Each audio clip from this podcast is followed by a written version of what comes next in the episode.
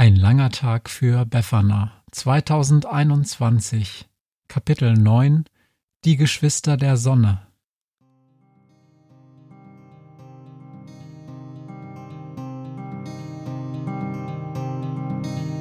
Wenn der Wind einsam durch die Straßen fegt, wenn die kalte Nacht sich auf die Häuser legt, wenn in Fenstern Weihnachtsschmuck ins Dunkel scheint, dann sind Befana und ihre Maus nicht weit. Wenn die Turmuhr Mitternacht geschlagen hat, stürzt die Hexe sich mit dem Geschenkesack auf nem Besen mutig in die Nacht hinab zu den Wesen, die ansonsten niemand mag.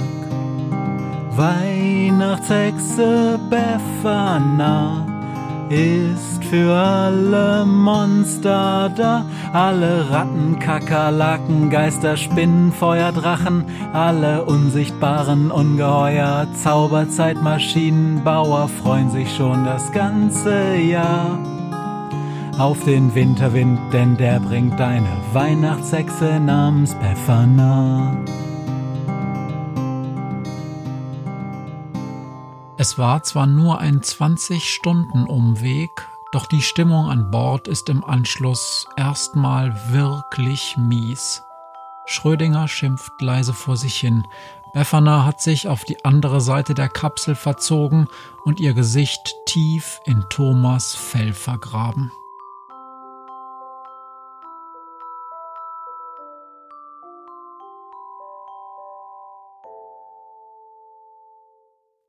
Thomas ist natürlich selig und strahlt etwas dämlich über das ganze Schafsgesicht. Der Streit zwischen der Hexe und der Katze war außerordentlich heftig ausgefallen. Befana fand die Zerstörung des kleinen Metallkubus einfach unentschuldbar und hatte Schrödinger regelrecht angeschrien. So gehen wir nicht mit Aliens um, pflaumte sie ihn schließlich an und schnappte sich den Hammer, mit dem Schrödinger kurz vorher den C1 Gamma 7 in seine Einzelteile zerlegt hatte. Es gibt Grenzen, Katze, zischte sie und machte sich daran, das eingedrückte Dach der Zeitmaschine von innen auszubeulen. Du reparierst den Relativitätsrelativierer, Freundchen, und dann fliegen wir zurück in der Zeit. Miau, aber. Nichts aber. Und dort verhindern wir die Zerstörung des Kubus. Aber. Aber Klappe jetzt. Wir verhindern die Zerstörung und bringen dir Manieren bei. Miau, du erzeugst ein Paradoxon, Hexe, erwiderte Schrödinger schließlich schmallippig. Das ist eine wirklich dumme Idee, wenn wir in der Zeit zurückreisen, um die Zerstörung des Kubus zu verhindern, dessen Einzelteile uns überhaupt erst ermöglicht haben, in der Zeit zurückzureisen, um die Zerstörung des Kubus zu verhindern. Miau. Dann erzeugen wir eine Feedbackschleife, die ist schlimmer als die große Rückkopplung von 2084. Was zum Teufel ist denn 2084 passiert? Es war einfach verdammt laut. Gut zu wissen, Schrödinger. Halt den Mund und ran an die Arbeit. Tatsächlich war alles halb so wild. Als Schrödinger die Zeitmaschine wieder flott gemacht hatte, waren sie in der Zeit zurückgeflogen, hatten Vergangenheits-Schrödinger den Hammer weggenommen und Vergangenheits-C1 Gamma 7 das Leben gerettet. Anschließend wünschten sie dem Rest der Vergangenheitsbesatzung der Zeitmaschine eine gute Reise und waren zurück in ihre Zeitlinie abgedampft. Trotzdem ist die Stimmung an Bord jetzt mies. Sie kapiert doch gar nicht, miau, was sie angerichtet hat, schimpft Schrödinger vor sich hin. Hör auf rumzumosern, blafft Befana zurück. Sie nimmt ihren Kopf aus Thomas Fell und funkelt Schrödinger böse an. Sie hat ein womöglich intelligentes Metalldingsi vor einer bösen Miezekatze und ihrem Hammer gerettet. Das hat sie angerichtet. Verrate mir lieber mal, wie es von hier aus weitergeht. Ich will zurück in meinen Keller und studentische Hilfskräfte auffressen, mault Fleur von der anderen Seite. Dann Menschen retten statt Menschen fressen. Trotzdem, Die Verpflegung ist auf dieser Reise absolut mies. Können wir nicht wenigstens das Schaf schlachten? Thomas rückt schnell noch näher an Befana heran. Die wartet immer noch auf eine Antwort. Wie geht's weiter, Schrödinger? Rette einfach ein paar böse Weltraumtypen und wir können nach Hause, mault Schrödinger. Ja, ich weiß es nicht. Der Plan war, dich ins Weltall zu bringen und schauen, was passiert. Aber wie finde ich Weltraummonster? Außerdem bin ich mir gar nicht sicher, ob ich das überhaupt will. Auf Typen wie den Tatzelwurm Denise kann ich auch ganz gut verzichten. Doch Harold protestiert. Sie kann, konnte ganz sensibel sein und ihr solltet sie mal singen hören. Das hätte sie mal weitermachen sollen. Nicht dieses beknackte Hobby mit dem hydroponischen Garten. Denise singen zu hören ist einfach unglaublich. Ja, ja, wow, murrt Schrödinger von der Seite. Nur falls es jemanden interessiert, Dreifachsternsystem auf zwei Uhr. Vorne rechts, fügt er noch hinzu, als Befana ihn nur fragend anschaut. Sie haben inzwischen die große Leere verlassen, und tatsächlich erkennt man aus dem Bullauge rechts zwei Sterne, die relativ nah beieinander stehen. Wieso drei? Es sind nur zwei, du Blinse, sagt Harold. Es sind drei, Miau, sagt Schrödinger. Der dritte ist ein brauner Zwerg, der leuchtet nicht so stark. Da! Jetzt sieht man ihn hinter dem anderen. Also okay, man kann darüber streiten, ob braune Zwerge Sterne sind, aber trotzdem, es sind drei. Ich hab keine Lust auf Sterne gucken, sagt Befana. Eigentlich ist sie vor allem genervt, dass Schrödinger, nachdem er sich die Sache mit dem Alien-Kubus geleistet hat, schon wieder den Fremdenführer spielt. Aber die Katze ignoriert sie. Ja, das ist seltsam, sagt er. Ich frage mich gerade, ob bei der Reparatur alles glatt gegangen ist. Die Instrumente zeigen an, dass das überhaupt kein Dreifachstern ist, sondern die Sonne. Also unsere Sonne. Ja, nee, ist kaputt, sagt Harold. Die Dinger sehen unserer Sonne nicht mal ähnlich, und wir sind nicht mal in der Nähe unseres Sonnensystems. Sind wir überhaupt noch in unserer Milchstraße? Gerade so wieder, sagt Schrödinger. Aber die Sterne sind genauso alt und haben eine ähnliche Zusammensetzung wie die Sonne. Eine sehr, sehr ähnliche Miau. Das wäre schon sehr ungewöhnlich. Und wartet mal. Ha! Ich hab's. Sie kommen auch aus der gleichen Gegend wie unsere Sonne. Es sind Geschwister. Geschwister unserer Sonne, alle drei. Miau. Eure Sonne, tönt es da plötzlich aus der anderen Ecke der Kapsel. Es ist der Rattenkönig, die Ratten seines Körpers stehen allsamt senkrecht auf den Hinterbeinen, die Augen seiner Rattenköpfe sind sämtlich auf Schrödinger gerichtet, und aus den Mäulern der Ratten tritt Schaum heraus.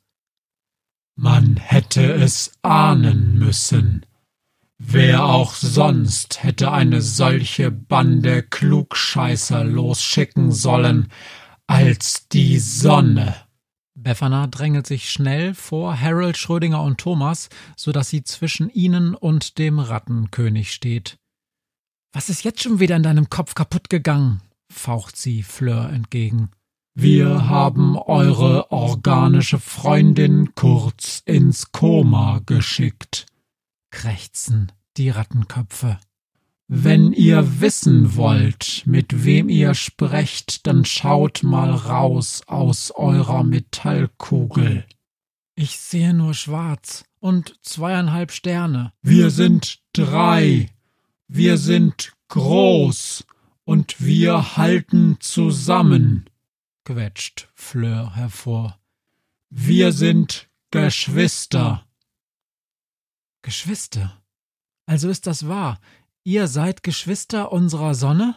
Die gelbe Sau hat sich aus dem Staub gemacht, wollte nichts mehr mit der Familie zu tun haben. Nachdem sie sich einen Planeten voller Leben angeschafft hat. Ha! Fräulein Etepetete, die mit ihrem blauen Ball voller schleimiger Parasiten, alles voller Fell und Wasser und Algen, so ein Ferkel. Aber wir sind die Dumpfbacken.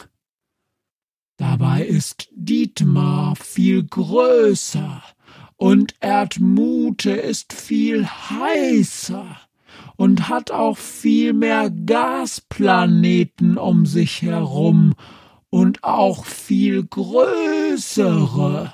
Befana kann sich nur schwer an den Gedanken gewöhnen, dass sie anscheinend gerade gar nicht mit Fleur spricht, sondern mit einer Reihe eingeschnappter Sterne, die Fleur in ihre Gewalt gebracht haben, und ihr dämmert, dass sie sehr behutsam vorgehen muss, denn immerhin haben die drei, tja, Sterne nicht nur Fleur in ihrer Gewalt, sondern es sind eben auch Sterne, Sonnen, riesige Kernfusionsbomben, die, wenn sie zerplatzen, alles im Umkreis von ein paar Millionen Kilometern mit in die Luft sprengen.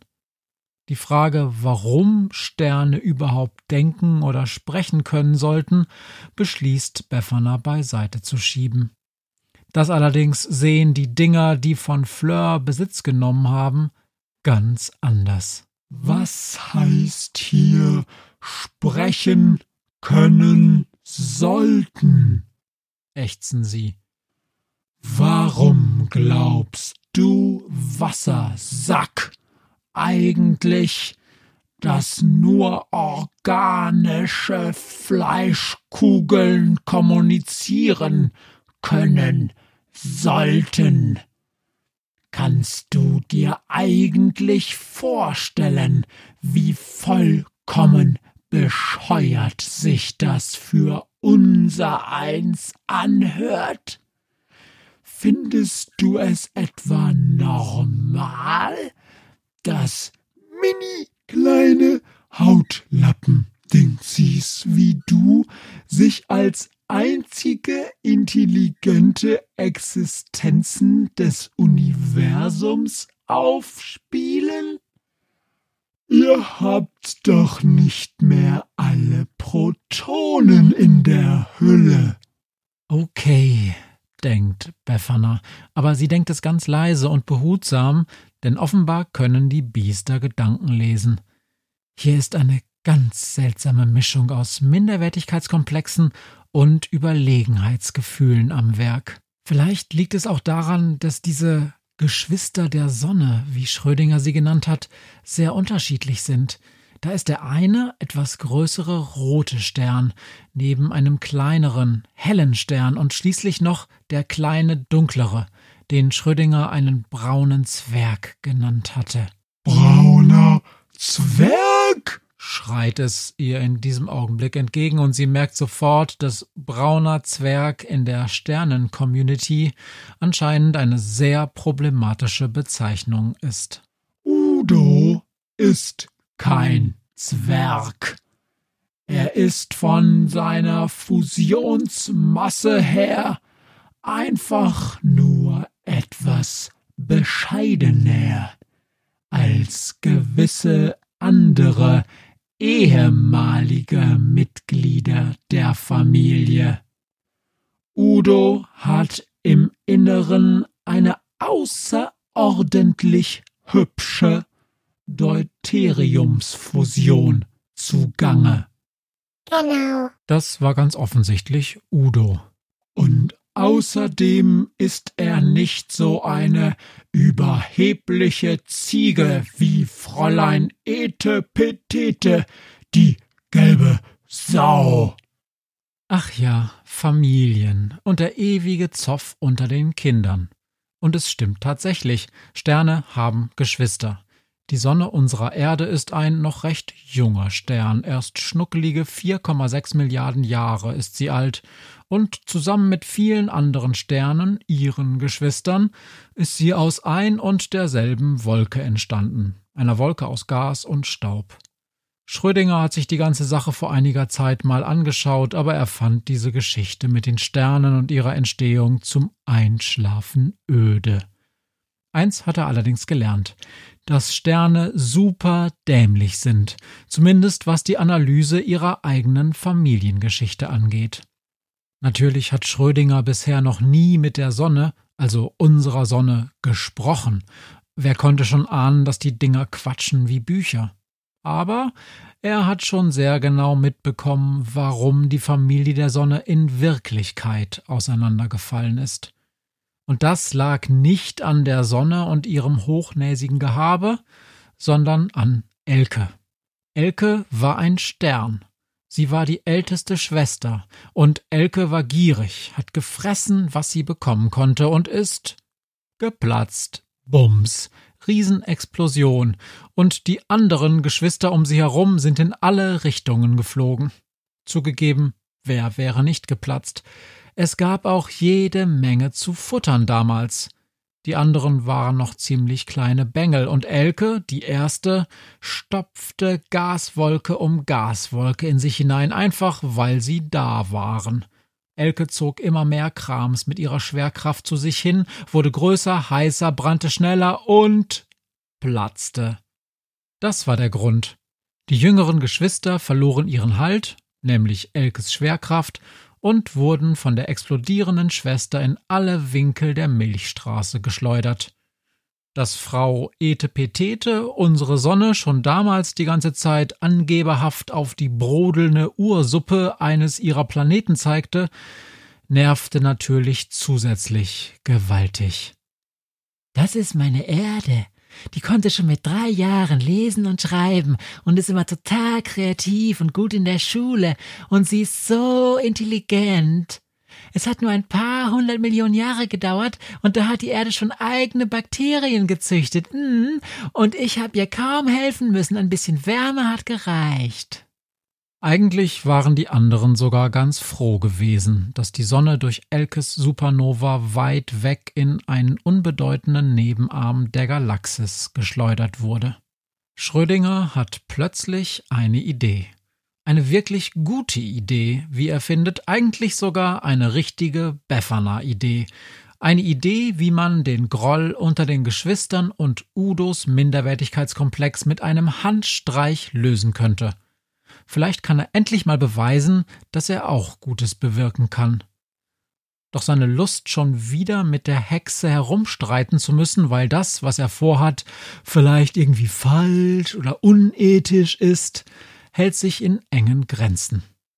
Er wird's ihr erst erzählen, wenn die Sache funktioniert hat. Also schaut er unschuldig in die Gegend und schiebt auf dem Steuerpult der Zeitmaschine ein paar Hebel hin und her. Miau, wie süß, ein Baby-Einhorn, ruft er dann und zeigt nach hinten. Mehr als die hundertstel Sekunde Ablenkung aller anderen braucht er nicht und ist verschwunden. Nur für einen Augenblick. Ja, nee, ist kaputt, sagt Harold. Die Dinger sehen unserer Sonne nicht mal ähnlich und wir sind nicht mal in der Nähe unseres Sonnensystems. Sind wir überhaupt noch in unserer Milchstraße? Ja, gerade so wieder, sagt Schrödinger. Er wirkt erschöpft, geradezu gerädert. Die ewig junge Katze sieht so aus, als sei sie um Jahre gealtert. Aber Schrödinger lässt sich erst einmal nichts anmerken. Ich hab's, sagt er schließlich. Diese Sterne kommen aus der gleichen Gegend wie die Sonne unserer Erde.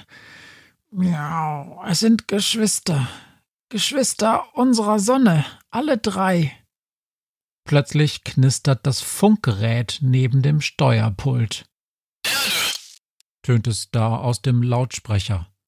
Heimat? Das trifft sich gut. Wir brauchen dringend einen neuen Planeten. Ja, wer spricht da? fragt Schrödinger langsam und sichtlich unsicher ins Funkgerät.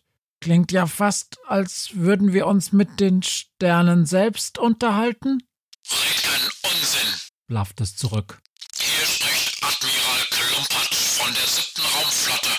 Wir haben euch umzingelt. Sag mir einfach, wie man zu dieser Erde kommt und ich verdampfe euch schnell und schmerzlos.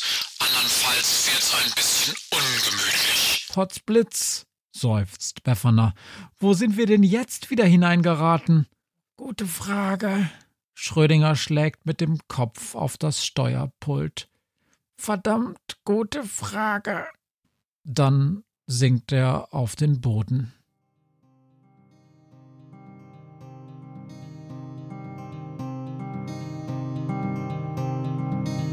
Hört, was mir heut Morgen widerfahren ist. Eine Krähe sitzt auf meinem Fenstersims und sie krächzt von Weihnachtshexe Befana, die sie hoch Himmel fliegen sah.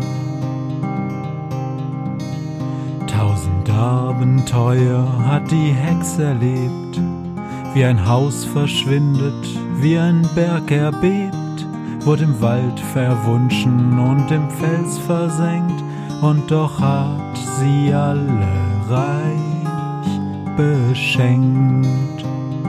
Weihnachtshexe Befana ist für alle Monster da, alle Ratten, Kakerlaken, Geister, Spinnen, Feuerdrachen, alle unsichtbaren Ungeheuer, Zauberzeitmaschinenbauer freuen sich schon das ganze Jahr auf den Winterwind, denn der bringt eine Weihnachtshexe namens Befana.